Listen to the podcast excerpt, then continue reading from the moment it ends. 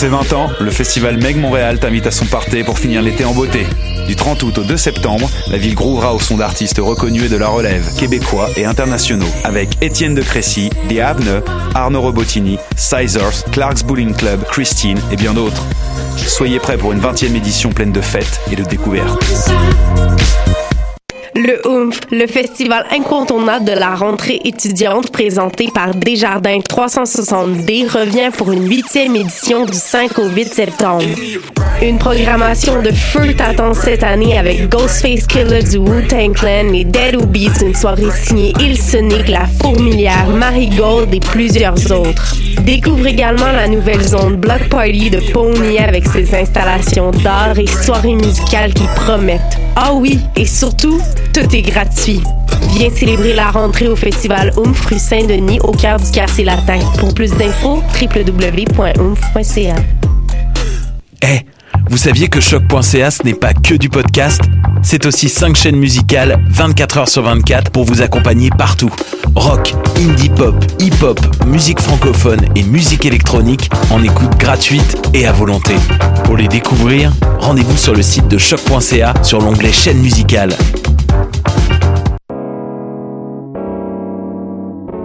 T'as raison, ma Brenda, c'est le résumé des nouvelles de la communication, du marketing, de la publicité et des médias en moins de 10 minutes. Chaque semaine, mets-toi à jour de l'actu, que tu sois professionnel du métier ou pas. T'as raison, ma Brenda, c'est le vendredi à 8 h sur choc.ca. Le reste de la semaine en podcast et aussi sur Facebook. Hip Hop, c'est ta référence en matière de hip hop sur les ondes de choc.ca. Chaque semaine, entrevues, chroniques, actualités et mix thématiques te seront présentés dans une ambiance décontractée. Le meilleur du hip hop, ça se passe chaque semaine sur les ondes de choc.ca. Bonsoir ou bonjour, c'est Oxpo Puccino et vous êtes sur les ondes de choc. c'est pour ça que ça bouge comme ça. Oh fuck yeah.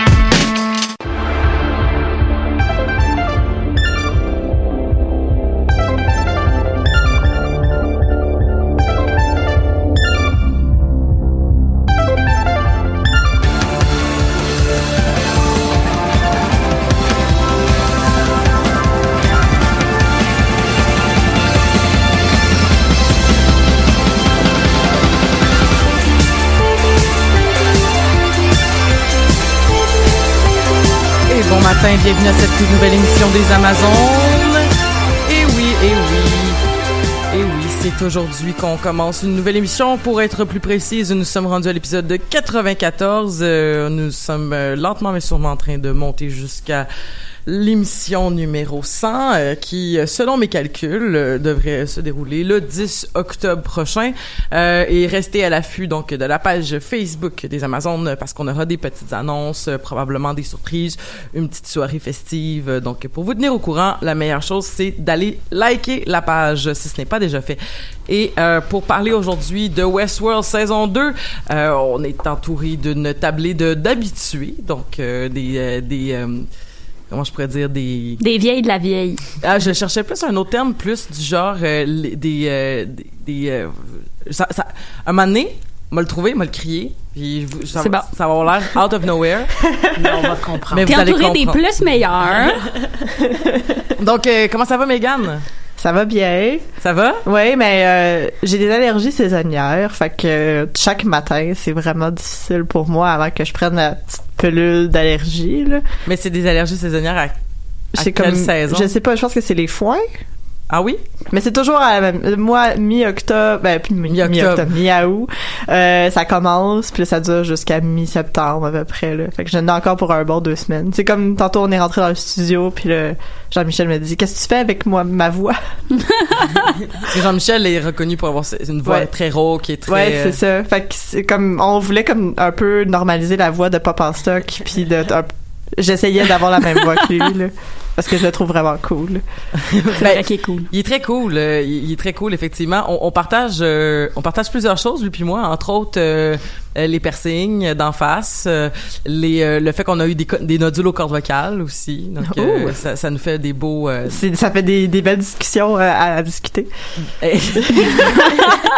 Comme euh, il y a ça aussi, euh, je suis encore fatiguée. Puis là, euh, j'ai goûté le café de Roxane tantôt. Puis j'ai juste pris une, une gorgée pour savoir s'il était bon. Puis là, depuis ce temps-là, j'ai l'impression que j'ai un café. Puis je cherche mon café sur la Oh non! Mais je peux partager avec toi si tu veux. Je peux, on peut, on peut se le Mais passer. c'est- c'est correct. Ok, Il va falloir que j'aille juste m'en acheter un autre. c'est bon. Puis les Amazones vont me réveiller. Yeah. Bon, yes. Comment ça va, Marika? Ça va bien, toi? Ça, ça va, ça va. euh, mais euh, tu, tu, tu commences l'école, là. C'était commencé. Ouais, je suis en plein dans la rentrée scolaire. Mais là, t'as un poste. Ouais. Fait que là, ça, ça veut dire que t'es correct pour tout le temps ou... Euh, non, ça, ça- ça- la permanence puis un poste, c'est pas la même chose. OK. Explique-moi la différence à moi, non initié. Euh, ben comme en résumé, c'est vraiment long d'avoir une permanence, euh, voire euh, genre une dizaine d'années, mais en ce moment il y a une pénurie à la CSDM, ça va vraiment pas bien. Là. Il y a même des gens qui ne sont pas vraiment des enseignants qui prennent des classes, donc ça, ça démontre à quel point c'est problématique. là. Par exemple, si vous avez un bac en histoire, ben vous pourriez vous retrouver à faire la suppléance dans un cours d'histoire au secondaire, là, parce OK. que ça va pas bien. Fait que Mais euh, c'est- surprenant ça.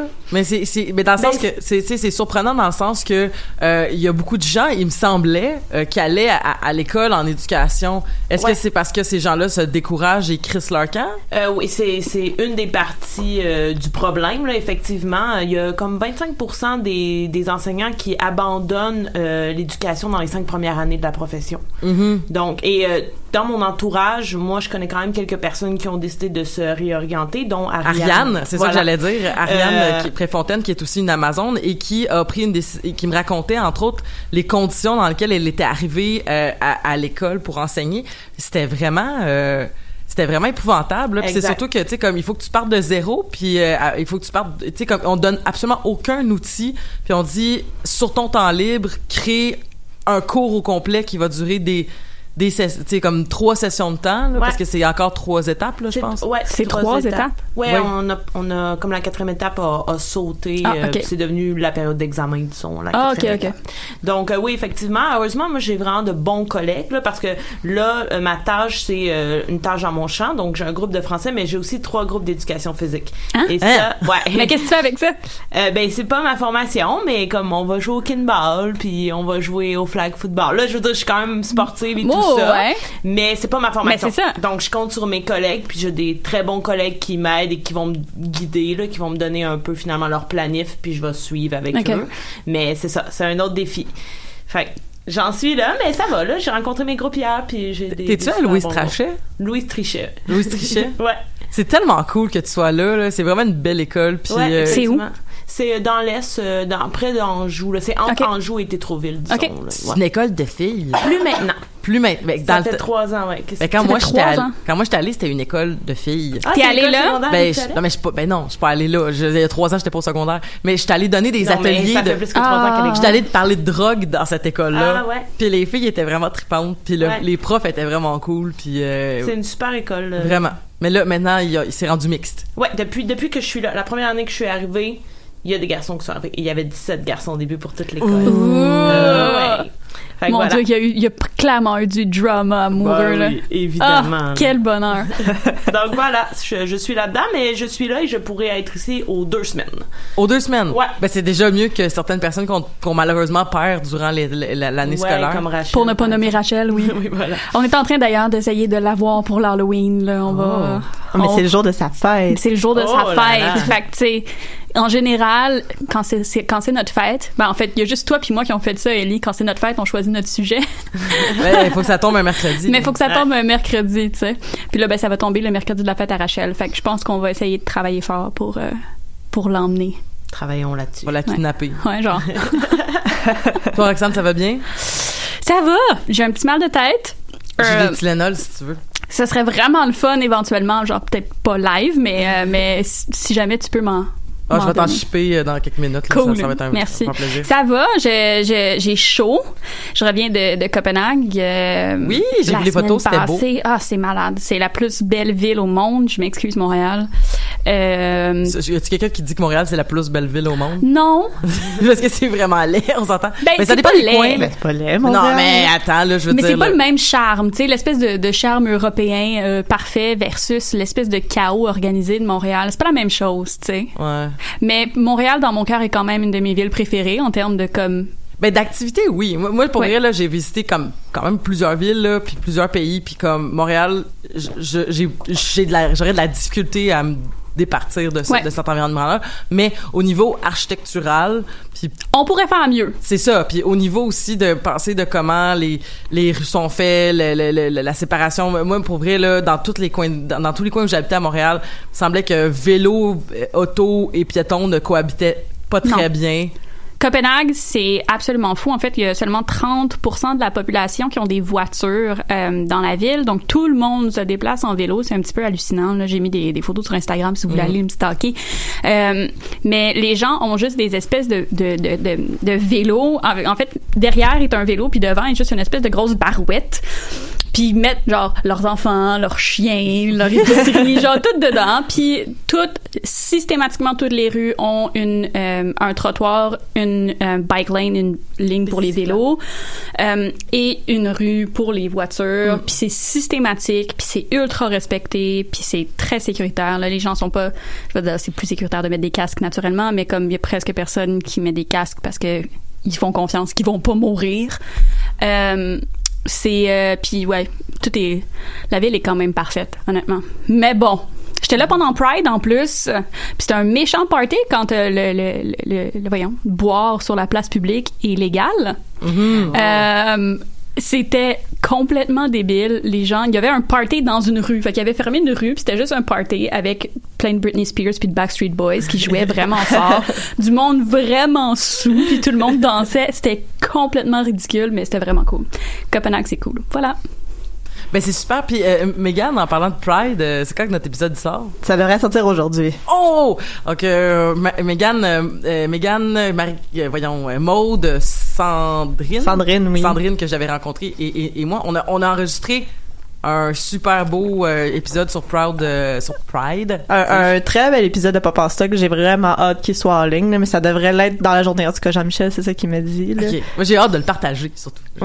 J'ai vraiment hâte de l'écouter. Il me semble que c'est comme les quatre meilleures personnes au monde. là. Oh, c'est bien Ouais, hein? gentil. Mais je trouvais ça cool, comme je disais, de, de, de nous retrouver en communauté, puis Ouais. de, puis de discuter de, de, de ce qui nous touche. Puis ça m'a fait bien réfléchir, puis ça a été des discussions après que j'ai comme ramené chez nous, puis que j'ai discuté avec euh, d'autres personnes de mon entourage, puis bref, c'est c'est touché tout ça. Hey, j'ai euh, hey, euh, je peux te faire une parenthèse sur euh, les euh, sur, sur, parce que je reviens de GN. On n'est pas une parenthèse près, je pense qu'on peut se permettre d'autres parenthèses. Ben surtout que si j'ai bien compris, la, sais- la saison refroidit beaucoup de monde, fait qu'on va rester Pas moi, positif. pas moi. non, non, ok, ah. juste moi qui est chialeuse, tout va bien. Mais c'est parce que euh, en fait, euh, je fais des grandeurs nature euh, depuis plusieurs plusieurs années, puis je commençais à réfléchir sur euh, des euh, des méthodes de comment je pourrais dire de protection, si je peux dire, de personnes qui parce que je fais des grandeurs nature où les personnes ont tendance à vouloir montrer des choses. Euh, on, on se vante d'être des personnes de 18 ans et plus qu'on peut montrer des choses un peu trash puis un peu intenses. Puis j'ai fait comme OK, mais il y a eu des scènes très difficiles à regarder à un dernier grandeur nature et je me suis dit il faudrait inventer des des méthodes de protection pour les gens puis euh, ben si tout va bien, mes méthodes de protection que j'ai que j'ai proposées euh, vont être mis en place l'année prochaine euh, au Royaume d'Avalon et je suis je suis vraiment très contente parce que puis si vous voulez si vous écoutez puis vous faites des grandeurs nature je vous suggère de faire les mêmes suggestions. Voici les suggestions à date que j'ai. Euh, en fait tout simplement si vous êtes un grandeur nature qui euh, uti- utilisez euh, donc qui, aime mettre en scène des scènes réalistes et très très trash euh, et que vous aimez pas sentir il y en il y en a par exemple euh, que, que ça dérange pas de faire euh, constamment le hors-jeu en jeu, souvent avec euh, le mot magique qu'on appelle le tchak. Je sais pas si vous... euh, Donc le tchak, souvent dans, dans l'univers des grandes natures, c'est le moment où est-ce qu'on dit tchak, là vous êtes plus en, en jeu, on va se parler hors jeu. Par exemple, tchak, vous êtes en train de, de- là vous allez traverser, on va pas le faire pour vrai, mais là on va traverser la mer, fait que suivez-moi puis on va aller au prochain euh, au prochain niveau si vous voulez des checks puis on recommence mettons. Euh, mais il y a des univers où est-ce que c'est vraiment très mal vu de couper la réalité, puis il faut que la réalité reste le, faut, que la, fluidité du jeu et l'immersion du jeu reste totale du moment où est-ce qu'on colle le briefing et qu'on colle le débriefing. Et à ce moment-là, ce que j'avais proposé, en fait, c'est une phrase magique et qui va comme suit. Cœur sensible s'abstenir de rester. Vous avez une ou deux minutes pour quitter la scène si vous voulez. Ouais. Fait que là, si par exemple, euh, si par exemple il va y avoir quelque chose, ben là c'est votre choix de quitter ou de rester. Ouais. Puis souvent, j'ai remarqué aussi pour euh, fréquenter d'autres scènes de jeux de rôle que l'avertissement est suffisant pour mettre en confiance. Donc je me suis dit Oui. comme tu sais ça pouvait devenir une façon de dire ben je- on, on reconnaît que ce que je vais voir pourrait peut-être être heurtant. Ça va Megan? Hey, tes allergies ça a vraiment l'air d'être difficile. Je compatis beaucoup.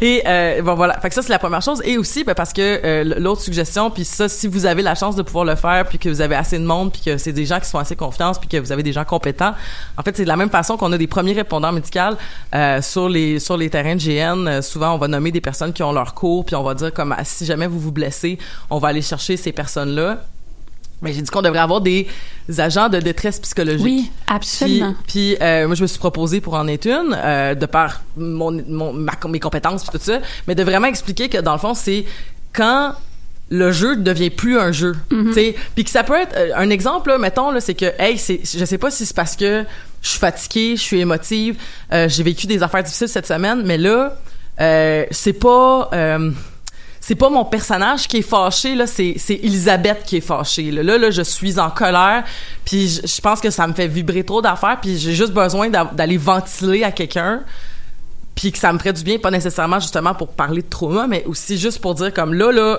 là c'est moi qui capote puis c'est moi qui est pas bien. Puis euh, ça, ça fait juste du bien de le dire ben c'est ça. Donc avoir des agents de détresse psychologique euh, voilà mes deux solutions pour la protection en grandeur nature euh, vers la fin de, je sais que je les ai eues à la fin de la saison Non, mais, Mais- c'est pas grave, ça donne du temps pour les implémenter pour la prochaine ben saison. voilà, donc euh, c'est c'est ce que c'est ce que c'est ce que j'espère qui va arriver puisque j'espère que si jamais vous écoutez puis que vous faites du grandeur nature puis c'est quelque chose qui vous touche ou que vous êtes même dans dungeon master de, de grandeur nature ou metteur en scène, peu importe le titre que vous vous donnez pour gérer un grandeur nature, ben je vous donne ces suggestions là, je pense qu'ils sont super facilement euh, euh, comme faisables et qui vont pas non plus nuire au jeu de personnes puis qui vont juste ajouter au confort de tout le monde. Donc c'était mes suggestions. C'est une genre de chronique. Ben oui, c'est c'est bien parfait.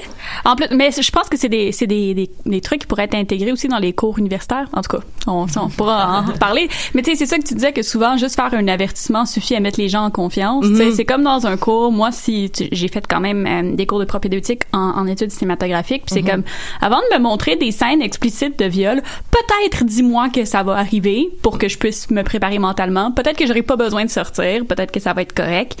Mais comme juste de me le dire, ça aide. tu sais. Puis c'est pour ça que il y, y avait un des un des profs du département qui était euh, venu à Pascal et moi parce qu'on est euh, dans le groupe féministe vidéoludique. Puis ils nous avaient demandé comment intégrer les, les, les, les trigger warnings, comment faire pour que l'espace de classe reste un espace de discussion ouverte, mais qui soit quand même safe. Puis c'est ça, on a commencé à faire des trigger warnings, des avertissements, puis ça fonctionne vraiment bien. Fait que euh, c'est une bonne idée de l'intégrer dans un monde où souvent la distinction entre le vrai monde et le faire semblant, tu sais, Mm. est brouillée parce que c'est ça le but d'un GN, right? Ouais ouais, tout à fait. Fait que je pense que c'est responsable, formidable et euh, je suis vraiment down. Voilà. Ben c'est ça, puis c'est pour ça que tu sais c'est ça- c'est c'est pour ça que je trouve que puis là souvent je me faisais dire par d'autres joueurs que c'était c'était c'était c'était néfaste parce que ça allait briser le jeu, puis je suis comme Ouais, mais c'est parce que c'est quoi qui est mieux, briser le jeu ou briser quelqu'un. Exact. Puis en même temps, Puis comme- aussi de pas avertir, ça brise le jeu pour certaines personnes. ça. Fait ben écoute, moi c'est j'ai comme t'aimes mieux avoir ton illusion immersive pour tout le monde et non pas juste pour une personne. Ben, je m'étais, je, je, je m'attendais pas à ce qu'une scène arrive, puis la scène est arrivée, puis j'étais dans une foule. Puis j'étais non seulement dans une foule, mais j'étais dans une foule contre un mur. Et j'avais aucune façon de partir. Puis j'étais comme un peu prisonnière de, de ce que je regardais. Puis euh, tout le monde était là, tout, tout, tous les joueurs. Ouais. Puis euh, j'en ai parlé avec d'autres personnes, puis il y a des gens qui m'ont dit ouais mais c'est un grandeur nature, faut que tu t'y attendes. Puis c'est comme ok pour toi, mais la journée où est-ce que tu vas voir quelque chose d'épouvantable, comme il y a des gens qui ont, qui ont arrêté de faire des GN parce qu'ils ont vu des scènes Ouais. traumatisantes. Fait que tu sais rendu là, c'est comme est-ce qu'on est vraiment est-ce qu'on veut vraiment perdre ces gens-là puis leur, leur faire leur faire mal puis les ramener en thérapie pendant des semaines parce que t'as décidé que c'était plus important de montrer ta scène que de protéger ton monde. Tu sais, quand le jeu est plus un jeu, là. C'est ça. It's not fun anymore. Mais parlant de jeu qui est plus un jeu. oh, la transition, toi. Segway. Segway? Segway étant comme un, voyons, comment tu fais pour rentrer dans un autre sujet? Moi, les segways, c'est juste comme les trucs à Ah, deux roues ouais. là, que Ben, tu promènes. J'allais, j'allais faire le lien, mais Roxane euh, a fait le lien à ma place. Mais euh, oui, effectivement, on va se rendre à, on va se rendre à parler de Westworld, en fait, saison 2. J'avais promis au dernier épisode que j'allais me faire, euh, la- que j'allais faire le même exercice, en fait, que la, la saison 1. C'est-à-dire essayer de l'écouter avant de commencer, euh, avant de venir ici, mais l'écouter en 24 heures parce que j'ai pas de temps. Mais ça a pas réussi du tout. En Non. fait, euh, j'ai, euh, mais j'ai fini d'autres saisons qu'on va parler plus tard dans la saison des Amazones. Euh, donc, je ne connais pas ce qui s'est passé dans la saison 2. Euh, j'ai bien hâte de vous en entendre parler. Puis j'ai envie de passer la POC à Marika parce que euh, tu es la plus enthousiaste, je crois. Et la plus organisée.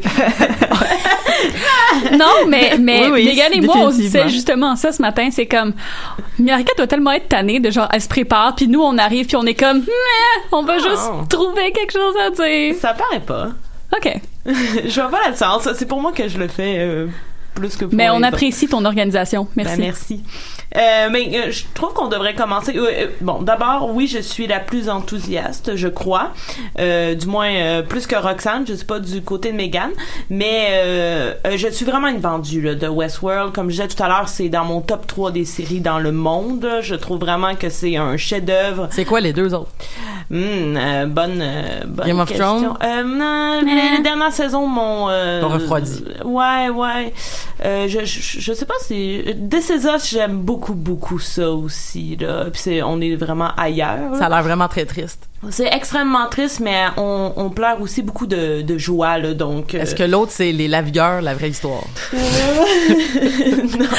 non, Non, euh, c'est Watatata. je, je, je pourrais pas dire c'est, c'est quoi l'autre, mais euh, je trouve que tout est bon dans Westworld. La musique, qui est d'ailleurs le même compositeur que pour Game of Thrones, euh, le, les- le scénario, les acteurs, euh, tout y est. Euh, et euh, j'ai, j'ai- j'ai quasiment aimé autant la saison 2 que la saison 1. Euh, et c'était quand même euh, difficile à battre. J'ai été vraiment flabbergastée par la première saison. Donc, je trouve qu'on devrait commencer par euh, ce qui nous a amené de la saison 1 à la saison 2, euh, comment s'est terminée la saison 1, où ça nous a laissé et finalement comment on a rattaché le tout. Donc, euh, la saison 1, globalement, ça s'est terminé sur... euh, oui? Non, non, non, continue, j'essaie Ah, de faire de la mise en scène. Mais vas-y. Parfait. La saison 1 s'est terminée sur euh, Ford qui euh, qui faisait son discours euh, devant un paquet d'invités euh, dans dans le monde de Westworld et où il y a eu euh, une énorme tuerie orchestrée par euh, par Dolores qui était en fait le personnage qui, appelait, qui Wyatt. s'appelait Wyatt exactement et euh, tout ça évidemment était dans le scénario de Ford et c'était prévu et Ford meurt durant cette tuerie là Juste dire que t'as fait un lapsus en disant Freud est mort dans cette tuerie-là au lieu de Ford, Oh. puis c'était vraiment beau. ben Ah. voilà, euh, que veux-tu, Freud est toujours dans ma tête. Freud Donc, donc, euh, ça nous laissait finalement sur... Mais Ford est mort. Mais Oui. est-il vraiment mort? Mais ça, ça, ça, c'est, Westworld. Donc, euh, Ford, c'était-tu Anthony Hopkins? oui, Ah, oui. ok, ouais, c'est bon. Donc, euh, l'un des créateurs de, du parc, là, finalement.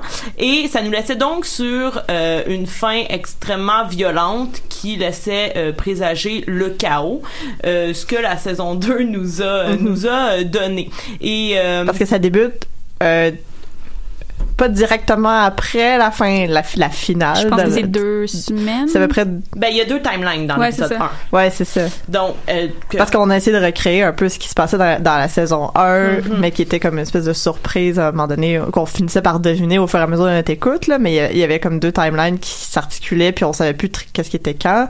Mais moi, je trouvais que c'était un choix euh, spécial de refaire ce même format-là, parce que là, on avait déjà l'attente qu'il y allait avoir plusieurs timelines. ouais. Ouais. Mais je sais pas si Mais- on reviendra un peu sur le sujet. Mais je là. pense que c'est vraiment un truc que, les frères Nolan, euh, euh, ils sont pas capables de se départir de cette obsession de jouer avec le temps. Euh, donc moi, moi j'ai trouvé, lorsqu'on a vu dans l'épisode 1 les deux timelines, j'ai trouvé, je me suis tout de suite dit, j'espère qu'ils joueront pas encore là-dessus sur toute la saison parce que c'était bien dans la saison 1, c'était Mhm. comme un petit punch. Mais ça, c'était vraiment bien ficelé, là, pour Ah vrai, oui. là. Surtout que, je l'ai- comme je vous dis, je l'ai écouté en une journée. T'as pas le temps de t'en rendre compte en une journée. Non, Exact. exactement. Exactement. Je- J'ai j'ai pas, tu sais, t'es tellement dans le faut que j'écoute ce qui se passe que, euh, au contraire de, mettons, de, on pourrait croire que tu vas voir toutes les, des nuances. Au contraire, t'as pas, tu, tu, tu manques des Ouais. bouts, tu, euh, Puis c'est quelque chose qu'on avait parlé, il me semble, à la première émission Ouais. qu'on avait faite sur Westworld, sur la saison 1, de euh, binge-watcher ou regarder à la semaine, parce que avec HBO, t'as le, Mhm. le loisir de d'attendre une semaine. Puis je pense que West- euh, Westworld, c'est vraiment une émission où il faut que tu attendes une semaine, puis que tu y Ouais. réfléchisses, tu en discutes, tu regardes sur Internet ou peu importe. Parce que moi, ça m'a pris, moi, je l'ai Ouais. binge-watché, puis ça m'a pris à peu près cinq épisodes avant de me rendre compte que les timelines fonctionnaient pas, puis vraiment de figure out comment, qu'est-ce que je regardais à quel moment. Après cinq épisodes, j'étais capable de le faire. Fait que ça gâche, je pense, ça m'a gâché le fun du reste de la saison, je pense.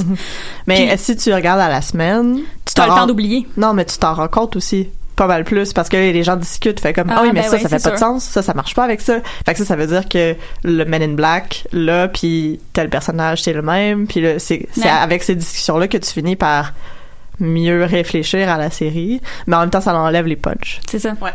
Mais, mais pour la saison 2, moi, je suis d'avis, et, et puis on a un peu vendu mon, mon scepticisme euh, en, en, en, en rentrant dans l'épisode, mais euh, j'ai, je suis sceptique face à la moitié de la série, la saison, mais euh, je trouve que cette espèce de saut tem- temporel-là était absolument pas nécessaire.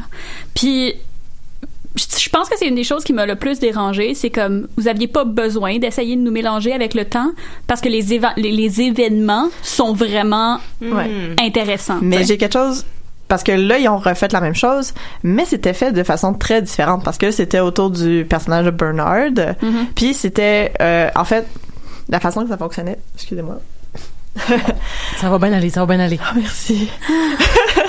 Mais la façon que ça fonctionnait, c'était que vu que la, la, la plupart de la série était centrée autour de sa perception sur les événements, donc avec focalisation interne, on voyait le monde à travers sa mémoire à lui. Mais sa mémoire était euh, scrambled, donc Ouais. c'était tout, tout mélangé. Puis lui ne savait même pas qu'est-ce qui se passait. Alors que dans la première saison, c'était euh, on jouait avec le temps, mais de façon très euh, Très- extra-diégétique ouais. qu'on appelle ouais. là, fait à l'extérieur de, de l'histoire. Là, c'était intra-diégétique, donc intégré dans la narration, intégré dans l'histoire. à travers un esprit qui était biaisé. en Exactement. plus, et qui était interrogé sous pression. Parce qu'on comprend Ouais. que c'est juste parce qu'il est interrogé par Charlotte que, que, que tout ça lui revient et que ça reprend un peu d'ordre dans Ouais. la finale. Mais, ça, ça joue aussi avec les actions qu'il va poser. Donc, euh, les gens qu'il va tuer, euh, tu sais, les choses qui vont se passer. Des fois, il les fait, il ne sait pas pourquoi il les fait, puis là, après, par après, on sait pourquoi les. J'aime ça venir aux, aux. Amazones pour chialer sur un truc, puis vous écoutez parler, puis faites comme « Oh, finalement! OK! non. et, et je vais continuer de renchérir sur euh, le, le- le- finalement le- les deux temporalités. Euh, toute, li- toute la création de, de celle que j'aime bien appeler euh, Charles Rez Ouais. euh, a pas le choix d'être en deux temporalités.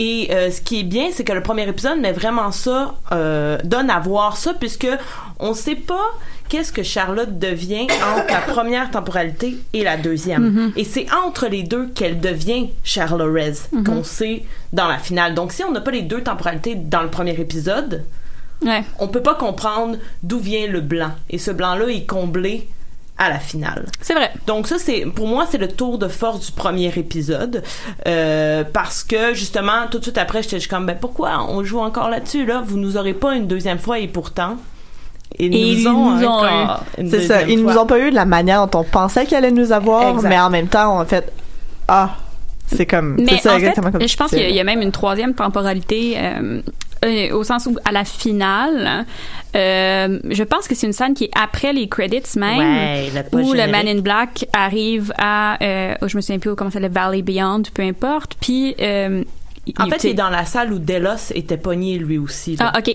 ah ça se peut. la petite salle qui a été comme un appartement formé pour Delos. Ouais, ouais, ouais. Et il est là avec Dolores, euh, Chalorez. Oui, oui, oui. Ouais. Euh, mais euh, en fait, le, quand il est dans, euh, dans le, quand il arrive dans le Valley Beyond, Ouais. puis qu'il se rend compte que tout le monde est mort, il y a une théorie qui dit que c'est lui qui est en train de refaire la même histoire, le même loop Ouais. constamment Euh, parce Ben, que comme, euh, comme le, le, le, le père de... Exact. Delos, c'est ça. Comme le c'est père ça, de Delos, il faisait dans sa petite salle. Ouais, c'est ça. là, Fait que cette scène-là serait plusieurs semaines, mois plus tard. Fait que c'est comme l'espèce de troisième temporalité. Fait qu'on sait pas exactement. Ouais. Mais ça joue aussi, ça fait écho à, aux thématiques de la première saison où ce qu'on on jouait vraiment sur l'idée de boucle, Ouais. de, tu sais, de, de libre arbitre qui était pas vraiment un libre arbitre parce qu'on de toute façon on fait juste répéter des schémas, des schémas, de répéter un, pro- un programme. Ouais. Fait que c'est quand même bien ficelé de ce côté-là de la saison 2 qui était pas qui était très inégale là, à mon avis aussi. Oui. Je trouve qu'il y a comme la moitié qui est très bonne puis vraiment bien écrite, puis l'autre moitié qui était comme oh, c'est le chaos ici dans cet épisode-là, qu'est-ce qui se passe? Et tu Pourquoi? disais que ces épisodes-là s'interchangent. c'est- Ça, Ouais, ça, ça s'alterne. là. Le, le premier est pas très bon, le deuxième est bon, le troisième est pas très bon. Je pense que le, le- je me souviens plus le, le, euh, le- quand on arrive dans le Rage pour la première fois, je pense que c'est l'épisode 2. En tout cas, l'épisode 1, j'étais comme oh mon dieu, cette saison va être longue et là l'épisode 2, on arrive puis il y a comme Seven Nation Army joué aussi à la Star. Puis là on a on ça commence puis là, j'étais comme ah ouais. Là là là ça va être bon, tu sais. Un, Puis- un aspect que un aspect que Marika tu avais vraiment beaucoup apprécié justement tout le travail musical des Ah, mon reprises Dieu. là. Oui, puis d'ailleurs, euh, ils, ils ont euh, repris ça dans la deuxième saison, mais il y a aussi beaucoup de musique originale dans la deuxième saison. Puis, euh, entre autres, euh, la musique de l'épisode 8, là, qui est euh, unanimement notre épisode favori, euh, a été toute créée autour de la relation qu'il y a entre Maeve et le chef euh, du clan euh, Ghost Nation. Elle est vraiment incroyable, musique-là. Vraiment, elle, rap- elle rappelle un peu euh, la musique qu'on retrouve dans Sicario. Euh, je sais pas si vous avez vu le film, mais c'est un... euh, on a beaucoup comparé les deux, puis c'est une musique euh, dramatique, mais à la fois... ambiante pour les scènes un peu plus d'action là c'est un Mhm. mélange des deux puis elle c'est c'est vraiment des, des compositions euh, originales de de euh, Rajin je pense que c'est ça son nom? C'est euh, Ramin Ramin euh, Djawadi. voilà Euh, donc euh, vraiment oui euh, ça c'est un c'est un point fort euh, pour moi de S'il y a une chose sur laquelle je peux pas chialer sur Westworld, c'est euh, la musique, la trame sonore. Il y a- C'est c'est- c'est parfait du début à la fin, même la manière dont on utilise les rêveries dans la première saison. Euh, c'est c'est fascinant. Vraiment, là, au, au- au plan sonore, Westworld est peut-être une des, des, des, des séries les plus Ouais. impressionnantes. Euh, c'est ça, intégrer aussi de, la, de la musique populaire Ouais. dans la, la trame sonore, ça revient à, à refaire un peu euh, l'espèce d'imagerie des mondes imbriqués, là, parce que tu sais, Westworld c'est un monde dans un monde, mais aussi on réintègre des chansons du monde réel entre guillemets dans un autre monde. Puis en même temps, il y a toujours un travail de, de remixage qui se fait à partir de là. On, on, on, le, on lui donne la saveur des parcs là, aussi, parce Exact. que le, le, le truc des parcs, euh, c'était c'était déjà clair dans le premier film de Westworld en 1973, là, donc j'en avais parlé la dernière fois.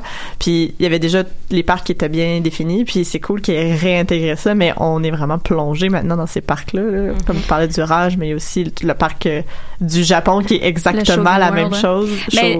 c'est drôle parce que c'est ça, tu sais, ils refont exactement la même scène de cambriolage et c'est probablement Les- les personnages, c'est les mêmes. la saison 2. C'est les mêmes personnages qui refont la scène de cambriolage euh, qui a été très très euh, appréciée dans la saison 1 Avec la même chanson. là? avec la même chanson qui est Painted Black, mais cette fois avec une espèce de twist japonaise. c'est fascinant pour vrai. Là. Ouais, puis là, ils regardent le, le, le scénariste, sont comme, ouais, mais tu faut que tu réutilises son matériel à un moment donné. Ouais, tu peux pas ça. toujours créer des histoires originales. Seigneur, il y a genre huit parcs, puis tu sais, euh, fait qu'il fait juste réutiliser la même euh, histoire. le développement du personnage du scénariste est assez intéressant. Euh, c'est Lee, son nom, il me semble. Lee, ouais. Euh, moi, je, je l'aimais vraiment pas dans la, la saison 1. Je pense qu'il était là pour qu'on l'aime pas, d'ailleurs. Mais tout le développement, lorsqu'il lorsqu'il euh, se rend compte que finalement, oui, les robots ont une conscience, et là, il, par le fait même, il prend sur lui tout ce qu'il a fait de mal, finalement, et l'équipe qu'il forme avec Maeve et le sacrifice qu'il fait euh, dans la finale lorsqu'il se tue pour que, lorsqu'il se laisse tuer finalement pour que les robots fuient. Moi, j'ai trouvé ça euh, merveilleux. Je trouvais que c'est un développement de personnage assez incroyable à voir euh, à l'écran. Moi, j'ai trouvé ça. Bon, ok. Moi, j'ai trouvé ça un peu forcé. Là. Ben, J'ai l'impression. Ah, Vas-y. ben à entendre ce que tu viens de raconter, je me, je me dis c'est sûrement intéressant, mais ça, ça me semble euh, ça me semble peu crédible là, comme euh, comme transformation. Surtout si t'as cru dur comme fer que de toute façon les robots que t'avais c'était des c'est des objets puis ils t'appartiennent puis ils sont Mais labelés. c'est pas, c'est pas pas crédible au sens où on voit vraiment le moment, comme Marika l'a dit, de là je vais sortir mes gros mots euh, d'universitaire là mais ce qu'on appelle une rupture épistémologique c'est comme un moment où ce que tu pensais à que, tu pensais que le monde c'était ça puis là soudainement tu te rends compte que c'est pas ça. Tu pensais que c'est ça que c'était mais c'était pas, pas ça que c'était. ça c'est une rupture épistémologique qu'on appelle puis c'est c'est là euh, son- on utilise ça en études féministes souvent pour que tu sais les gens se rendent compte mettons de l'ordre patriarcal. Fait que là on comprend comment ça fonctionne puis on dirait qu'on n'est plus capable de faire retour à, à ce monde d'avant, à Ouais. cette vision du monde qu'on avait avant parce que maintenant on sait des choses qu'on savait pas avant et c'est ça qui, qui arrive un peu avec ce personnage là au sens où avant pour pour lui les robots c'était des objets, c'était des machines, c'était des programmes, c'était comme oui moi écrit- c'est ça, j'ai écrit ton histoire de toute façon. J'ai pas besoin, j'ai pas besoin de te voir comme un être vivant. Puis là, aussitôt qu'il voit ces personnages s'émanciper de ces histoires-là, de faire comme, hey, je t'avais pas programmé pour tomber en amour avec elle. Supposé avoir un undying love pour l'autre fille qui est disparue. Puis là, soudainement, tu vois toutes ces choses-là, qu'il voit ces personnages s'émanciper, puis il fait comme, ah, c'est comme quand tu vois tes enfants devenir adultes. Puis là, il se rend compte. Mm. Mais c'est, il y a vraiment un moment de rupture. C'est pour ça que comme, vu de, de l'extérieur, ça peut sembler pas crédible, mais à mon avis, c'est quand même, c'est quelque chose qui, qui se produit assez régulièrement. euh. Mais ce que ce que j'allais dire, Ouais. c'est que je pense que ce qui a été problématique pour moi, c'est que son changement d'attitude semble être immédiat à cause du jeu sur la temporalité.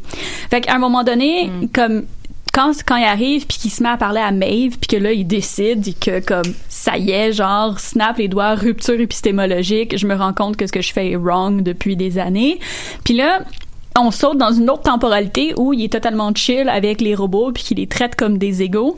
Fait qu'on dirait que euh, de la manière que c'est présenté, ça arrive trop rapidement. Il y a pas de moment d'hésitation, il y a pas de de comme ça, il y a pas de montée vers la rupture épistémologique. C'est vraiment comme un moment comme un snap moment. D'une même temps, une rupture. rupture, c'est ça. Oui, mais en même temps, tu sais, il y a pas de comme he doesn't warm up to it. Tu sais, puis ça m'a vraiment dérangé parce que c'était une personne qui était vraiment vraiment fermée, tu sais. Euh, Mais c'est ça, tu sais, mettons, tu, warm to it, genre, mettons, ju- justement, de la montée dramatique vers ça, puis par la suite, tu sais, il y a souvent une période de doute, même lorsque la rupture est arrivée, j'imagine qu'il y a une période où est-ce que t'es comme, t'es pas très loin non plus de, de, de, de, de, tomber dans une euh, dissonance cognitive, puis de revenir Ouais. vers l'arrière, tu sais, alors que là, ce que tu me décris, c'est que c'est comme, c'est- ça passe du blanc au noir, là, dans le fond. Ben moi c'est l'impression que j'ai eue, tu sais. Puis en vous écoutant parler, peut-être que euh, peut-être que justement à cause de la double temporalité, l'effet que j'ai eu est celui-là. Puis peut-être que c'est, tu sais, il y a vraiment une période où il y a eu ce- cette espèce de montée vers la compréhension. euh, Et c'est quand même, on le voit quand même souvent où ce qu'il se confronte justement à faire comme il, il, il réfléchit au scénario qui est écrit, puis là après il voit les personnages évoluer à l'extérieur de ces Mm. scénarios-là, puis c'est quand même graduel, tu sais, c'est un peu quand ils sont dans le Shogun World là où ce ils discutent, puis là il est tout, il est confronté justement à, à ses créations, mais c'est plus c'est plus ses objets, puis c'est quand même long, ça prend une couple d'épisodes avant qu'il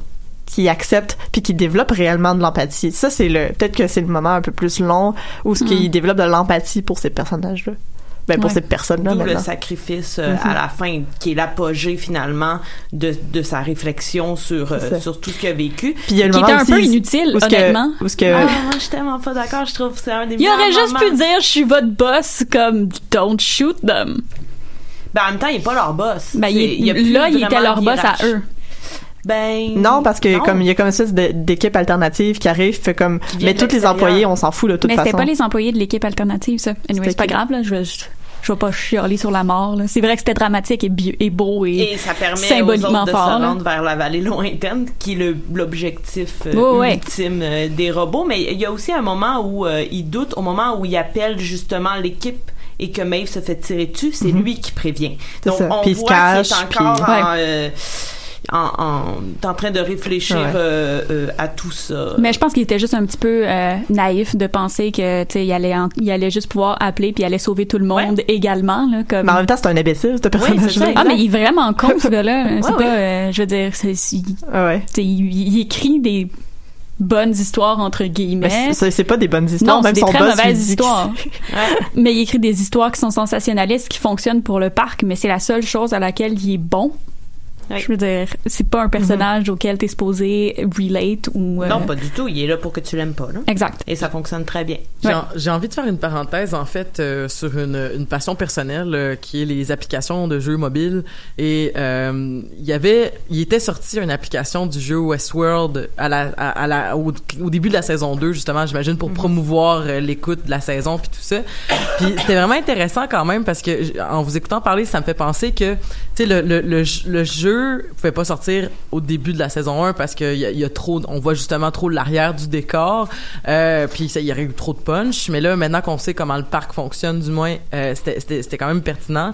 Mais c'est un jeu c'est un de ces fameux jeux où il y a pas vraiment d'objectif où tu fais juste comme euh, bâtir un parc puis euh, faire que tout le monde que tout fonctionne puis essayer de matcher du monde. Mais je trouvais ça intéressant quand même euh, quand tu te questionnes sur en tant que joueur ou en tant que joueuse quand je suis en train de de, de participer à une mécanique qui est une mécanique de satisfaction de personnes, qui est une, mécanique de réparation d'objets puis tout ça, mais en se rappelant que c'est des puis, puis aussi en, en faisant de la gestion de conscience des robots là à travers ce jeu-là. Tu sais à quel point justement tu sais on, reste dans une dans une démarche d'objectivisation du de, de, de l'être qui est devant nous mais qui dans le fond c'est juste des c'est juste des données tu sais c'est Ouais. et, et, et que dans le fond à travers ce jeu là on, on répète puis pour gagner des points il faut qu'on répète un peu le rôle euh, insensible des employés du parc tu sais fait que euh, c'était ma parenthèse mais sur le sur le jeu Westworld je trouve qu'il qu'il nous ramenait nous en tant que en tant que joueurs joueuses à, à se mettre à, à se mettre à la place de ces employés là qui faisaient il faut juste que le parc fonctionne c'est intéressant, c'est intéressant aussi parce que Westworld est pas construit narrativement parlant pour que tu euh, pour que tu relates avec les personnages employés, mais plus avec les personnages personnages là. Mhm. Donc euh, excusez. mais que tu que tu que t'as envie que les, les, les, robots gagnent tu sais? Oui, c'est ça, mais il y a aussi les personnages sont vraiment les personnages du parc, là, donc les robots sont plus euh, sympathiques et les personnages employés sont plus antipathiques au sens Mhm. où justement, mais c'est quand même spécial que le jeu t'amène dans la peau de ces personnages-là et non pas dans la peau des robots. C'est ça, que t'es dans, t'es- t'es- le but, c'est que le parc fonctionne, que t'aies le plus Mhm. d'argent possible, que t'aies le plus de visiteurs, visiteuses possible, tu sais. Donc ça te force aussi à, à adopter ce point de vue objectivement là sur Ouais, l'univers que dans le fond que tu l'écoutes. Puis c'est pour faire une transition un peu vers euh, l'évolution un peu parallèle qu'on avait eu des, des deux personnages féminins, donc euh, de Maeve et euh, Dolores, Dolores. qui est comme deux euh, deux volontés d'émancipation du parc, mais très très différentes là, avec deux euh, pas, stratégies quand même assez euh, Opposé, différentes. ouais. Opposées, ouais, c'est ça. T'as Maeve qui est comme dans une espèce de, de quête euh, ben, de sa fille, premièrement, mais aussi qui est vraiment plus comme dans la l'empathie, puis on essaie de créer un nouvel un nouveau monde, puis à, l'opposé extrême de Dolores, qui est juste comme moi, je veux juste tuer tout le monde qui est dans mon chemin, je veux juste sortir du parc. Faut qu'on brûle tout. Ah ah. Mais c'est comme deux. Euh, en fait, ça, ça réitère un peu les, les deux euh, stratégies d'émancipation que tu Mhm. peux avoir. Comme, tu sais, il y a des gens qui sont comme, on fait la révolution, on faut qu'on brûle tout, faut qu'on fasse table rase, puis qu'on crée un nouveau monde avec juste nous dedans. Puis t'as comme l'autre idéal de cohésion qui réussit pas tellement non plus. Mais c'est avec ça que j'allais dire. Ce qui est un peu triste, je pense, à- à- avec la, la trame narrative de Maeve, c'est que justement, euh, puis c'est là que moi dans la vie, on l'a déjà dit, tout ce que je veux dans une série, c'est de la consistance puis de la cohérence. Puis c'est là où je pense il y a des bouts qui se perdent. Parce que si on part sur l'idée que euh, le personnage de Maeve euh, veut arriver à ses fins par l'empathie, euh, puis elle devient à un moment donné une espèce de dieu tout puissant qui est extrêmement violente Et qui commande les autres Et qui robots. commande donc, les qui joue un peu le rôle des employés. fait que c'est puis là puis ça, c'est en vraiment plus- la stratégie de genre infiltrer l'ennemi de l'intérieur et essayer de le, de le, con- le combattre avec ses propres outils. Là. Ouais, mais j'ai, j'ai- ça m'a laissé un, un petit goût amer parce que j'aurais vraiment voulu que l'empathie ait peut-être un peu plus de, de pouvoir symboliquement. Euh, Puis bon, elle échoue à la fin. On peut dire officiellement que des deux, des deux stratégies, celle de Dolores et celle qui va l'avoir gardée en vie. là, je veux dire, Maeve. Maeve meurt, mais sa fille, par contre, atteint la vallée. Oui, Donc- mais il y a pas, il y a pas une espèce de. de- Non, mais ça- son objectif, ultimement, c'est que sa fille soit en sécurité. Ben, il y a, y a pas que cette ça. idée que justement la, la vallée Beyond est pas nécessairement une bonne fin. Euh, je sais pas si vous l'avez perçu, tu sais, dans le fond, c'est vraiment juste. De comme c'est ah vous allez vivre pour toujours dans un programme informatique. Donc, Mais- encore une fois, votre existence is not yours. Oui, mais est-ce qu'il vaut mieux une existence euh, qui n'est pas euh, qui n'est pas à eux, mais qui n'implique pas les humains par contre? Mais elle implique les humains Non. ultimement. Ils ont rien à voir, ils peuvent rien faire dans la vallée lointaine. Ben, ils non, sont. c'est genre c'est juste séparé. Ouais, je, je comprends. Ils peuvent pas y aller, Ouais. mais ils ont quand même le contrôle. Tu sais, Euh, ben, ils peuvent décider de wipe out shut le- down le- everything puis de les tuer. Ouais, mais après c'est ça. Après c'est comme Après, toutes les questions de c'est quoi être vivant, c'est quoi être libre, c'est quoi. C'est comme là ça là c'est ça qui provoque le questionnement. Toutes les là. questions du Talos Principle. Oui, exactement. mais mais euh, j'ai- en tout cas, j'ai trouvé ça un peu un peu comme bitter, amer que que que la quête de Maeve soit pas plus importante et que le thème de l'empathie ne soit pas plus respecté. Mais à la pense. différence, c'est que l'affaire aussi, c'est que, mettons, la, la quête de Maeve, oui, même si c'était basée sur l'empathie, l'amour ou peu importe, c'était une quête qui était ultimement très égoïste. Oui. Versus la quête de Dolores, qui est, oui, qui est très violente, qui est très, euh, c'est, on veut faire table rase, mais en même temps, elle, son objectif, c'est pas qu'elle sorte, c'est que les robots puissent s'établir dans le monde des humains.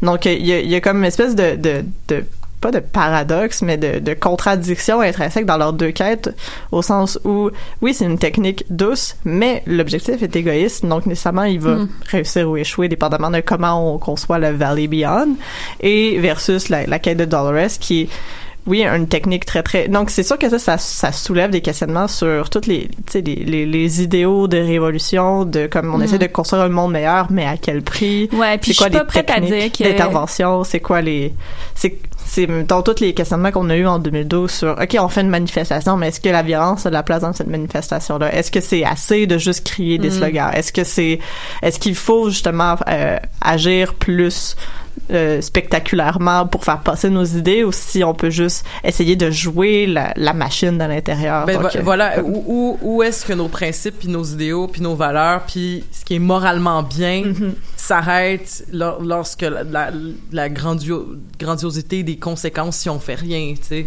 Mais je suis pas prête à dire que, que euh, les idéaux de Dolores étaient pas égoïstes, en fait, parce que je pense qu'elle impose une, une vision, en fait, très personnelle de ce que l'émancipation devrait être. Fait que c'est comme, c'est un peu, pour moi, c'est un peu une, un patri, ben, pas patriarcal, excuse-moi, paternaliste. Dans, tu sais, elle est comme, moi, je sais ce qui est bon pour vous, puis vous le savez pas. Fait que là, ben, je vais vous tuer si vous êtes pas d'accord avec moi. Mais au final, elle le faisait pour les autres, alors que Maeve, tout ce qu'elle voulait, c'est revoir sa Elle fille. le faisait pour les autres, mais Parce elle- que parce qu'au final, qui en profite, Non, c'est ça, elle y a personne qui en profite. Ben, Ouais. elle, elle sort du parc. Puis pour euh, revenir au cas de Maeve, je crois pas que c'est terminé parce que euh, euh, lorsqu'elle euh, lorsqu'elle est Charlotte et qu'elle sort du parc, elle sort avec plusieurs euh, petites billes là, qui Mm. sont les mémoires. Et il y a beaucoup de théories qui disent que l'une des billes est celle de Maeve. Donc elle va la réintégrer rendue dans le monde. Du point de vue fan service, ça ferait beaucoup de sens là, Ouais. parce que bon, on s'entend que HBO est très connu pour le fan service, Game of Thrones. Euh, Mais j'ai, mais c'est parce que en fait, je vous écoute parler, puis c'est sûr j'ai pas vu la saison 2, puis tu sais comme, mais c'est c'est parce que pour moi cette série là, surtout aussi, on parle de, on parle d'émanci- d'émancipation, on parle de conscience, puis ça, puis je pense qu'il faut, justement de libre arbitre. Puis c'est comme moi ce qui m'avait fasciné à la fin de la saison, c'est de me dire comme à quel point tout ce que t'as fait dans le fond c'est pas toi qui l'as fait, puis à quel point tout était peut-être prévu. Puis et, là, c'est ce qui, c'est ce c'est ce qui va m'intéresser à écouter la saison 2, c'est où est-ce qu'on s'en va avec toutes ces questions-là sur, ben justement, est-ce que t'es encore en train de d'être dans le grand plan, tu sais? Puis on parlait un peu d'Isaac Asimov et de Fondation Mhm. euh, avant de rentrer en onde. Puis Fondation, c'est exactement ça. Tu sais, à la fin de, la, de, de Fondation 3, où est-ce qu'on se rend compte que tout ça semblait, tout ça semblait être imprévisible et imprévu, mais tout était calculé exact. et que tout était prévu. Puis euh, et, et de, et de puis même ce que tu dis qui était imprévisible, c'était prévu que personne sache que ce soit imprévisible et ce que tu pensais qui était prévisible, on le sait que c'est pas prévisible. En tout cas, et ça devient des espèces de niveaux de complexité narrative et, et de et de dans le canon de ton de ton dans l'univers canonique de ton truc là. C'est comme qu'est-ce que Maeve, qu'est-ce que Dolores, qu'est-ce que tous ces personnages-là ont de réels pouvoirs puis ont vraiment comme Hmm. c'est quoi leurs profondes envies versus tout ce qui était dans le plan de deux gars. Ford, Ford planned it all, guys. ouais, puis ce qui est bien avec la saison 2, en fait, c'est aussi qu'on voit que tout ça n'est même pas fait pour euh, contrôler des robots. Finalement, tout ça est fait pour contrôler les invités. Parce que là, on apprend que dans la forge, et selon moi, c'est le plus gros punch de, de la saison, puis on l'apprend quand même assez rapidement, là, euh, que euh, on garde en stockage la mémoire de tous les autres et que euh, possiblement pour euh, par la suite utiliser cette mémoire-là contre Ben oui. les, les humains. Ouais. Ben oui. c'est c'est un peu l'équivalent des, des algorithmes là, en- en- sur internet Ouais, là, et c'est tout et tout là. donc c'est c'est sûr que les parallèles sont quand même assez évidents à faire ici là Ouais. donc euh, ouais mais comme et ultimement justement c'est pour contrôler des humains mais euh, je vois que le temps passe puis on a Ouais. toujours pas parlé de l'épisode Je 8 m'en allais faire exactement la même chose. Parce qu'il faut en parler de l'épisode 8, parce que honnêtement, c'était le meilleur épisode de Westworld au complet, je pense. oui Ouais. définitivement moi c'est mon avis. Euh, l'épisode 8, je sais pas si tu veux en parler un peu. Je sais que tu as relu les synopsis, fait que peut-être que ça va être plus accurate que moi. Euh, ben en fait comme le résumé c'est vraiment l'épisode du chef euh, d'Akishita euh, si je me rappelle bien euh, qui est le chef des, euh, des du clan autochtone dans euh, Westworld et au fond euh, là, Maeve est en quête et cherche sa fille et on découvre que sa fille est protégée par le clan euh, de cet homme là et alors euh, que qu'elle est avec lui il va s'asseoir avec elle et il va lui raconter son histoire et là on a accès à tout le passé de ce personnage là et euh, Qui est là depuis la création du parc. Euh, ouais exact c'est dans on- la première génération des robots Exact. à avoir été implantés dans le parc ouais euh, comme euh, comme comme Dolores. Dolores Comme ouais. Dolores. ouais. Et, euh, et on comprend que finalement, après un certain temps, il a subi un changement identitaire et c'est là qu'il est devenu le chef violent de Ghost Nation, mais il a conservé euh, des souvenirs, dont euh, ceux particulièrement de la femme euh, qu'il aimait. Et euh, donc, on, voit qu'il tente de retracer ça et il finit par la retrouver et tenter de se sauver euh, avec elle. Donc, en, gros résumé, euh, c'est c'est pas mal ça. Mais la raison pour laquelle moi je trouve que c'est vraiment le meilleur épisode, c'est que euh, je trouvais que pour la première fois euh, ou presque là, on on me donnait quelque chose de très émouvant à voir. Là, la scène finale où on voit la connexion entre Maeve et lui, où on comprend que Maeve a encore un certain contrôle, même si elle est sur la table d'opération en train d'agoniser, euh, et qu'elle lui dit protège ma fille. Et on comprend que finalement c'est ce qu'il a fait depuis le début parce qu'il a rejoué la scène de l'attaque euh, avec. euh, le Man in Black, on sait que c'est le Man in Black qui a attaqué Maeve et sa fille et il la joue avant pour les avertir. Mais malheureusement, elle, elle, elle s'en souvient pas. Donc, on comprend tout le rôle de protection de cet homme-là quand il retrouve sa femme aussi, qui est devenue finalement une figurine dans dans l'enclos. Bon, la scène où il se promène, tout ça dans le, le genre de laboratoire est plus ou moins crédible mais, pour moi parce que mais moi je trouvais ça intéressant parce que il y y a quelque chose dans cette dans cet épisode là qui condense tous les thèmes de Westworld Mhm. en un- un épisode c'est pour ça que comme ça pourrait être un standalone movie puis on comprendrait tout de toute façon Ouais. puis en même temps il y a il y a quelque chose de très euh, moi je moi j'y voyais vraiment le mythe d'Orphée là. Donc euh, essayer de retourner en, en, en enfer pour aller chercher Eurydice puis la ramener puis ne pas se retourner parce que sinon elle allait rester là. Mais il y avait quelque chose de très mythique dans ce mouvement là d'aller découvrir la vérité dans le monde des morts et de revenir à- Mhm. au, au monde au monde des vivants donc il y avait tout ce- cet aspect là qui était très intéressant. Et aussi de comme de voir l'envers du, du miroir d'une nation qui est euh, très euh, antagonisée depuis le début de la série. Et euh, il y avait déjà des, de- un petit peu de foreshadowing dans euh, les épisodes avec la fille de de du Men in Black là, donc qui disait qu'elle elle avait appris la langue des Ghost Nation et des peuples autochtones. Elle elle avait décidé de s'intéresser à eux parce que de toute façon personne s'intéresse à leur à leur narrative. Puis le mot narrative ici est très intéressant parce que en anglais c'est utilisé aussi par pour déterminer une histoire qu'on se donne et pour se donner une identité. Donc, un narrative, c'est, c'est notre histoire qu'on veut partager. C'est ça, c'est une identité, Uh-huh. mais sous forme historique. Ouais. Ouais, c'est ça. Et cet épisode-là, c'était vraiment comme on va s'intéresser à leur narrative. On va on va essayer de comprendre le monde à travers leurs yeux et c'était vraiment le l'épisode le plus sensible de Ouais. que Westworld de- nous a Absolument. offert. Là. Puis pour moi, en fait, c'est drôle parce que là, on arrive vraiment à genre, on a trois raisons complètement distinctes d'avoir aimé l'épisode. Moi, c'est vraiment la dimension spirituelle qui m'a touchée. Euh, parce que c'est justement, tu l'as mentionné un peu, mais euh, le, chef autochtone est au courant que euh, que Ford existe, c'est qu'il y a une porte quelque part et bon, il y a toute la construction du mythe euh, du mythe spirituel religieux du Ghost Nation qui se fait euh, là-dedans. Donc au départ, il rencontre Ford après son changement de son changement de, de, de, personnage. Donc au départ, ils sont une nation qui est très pacifique et la nation subit un changement dramatique, deviennent antagonisants, méchants justement pour ajouter du piquant dans les dans les narratives du parc.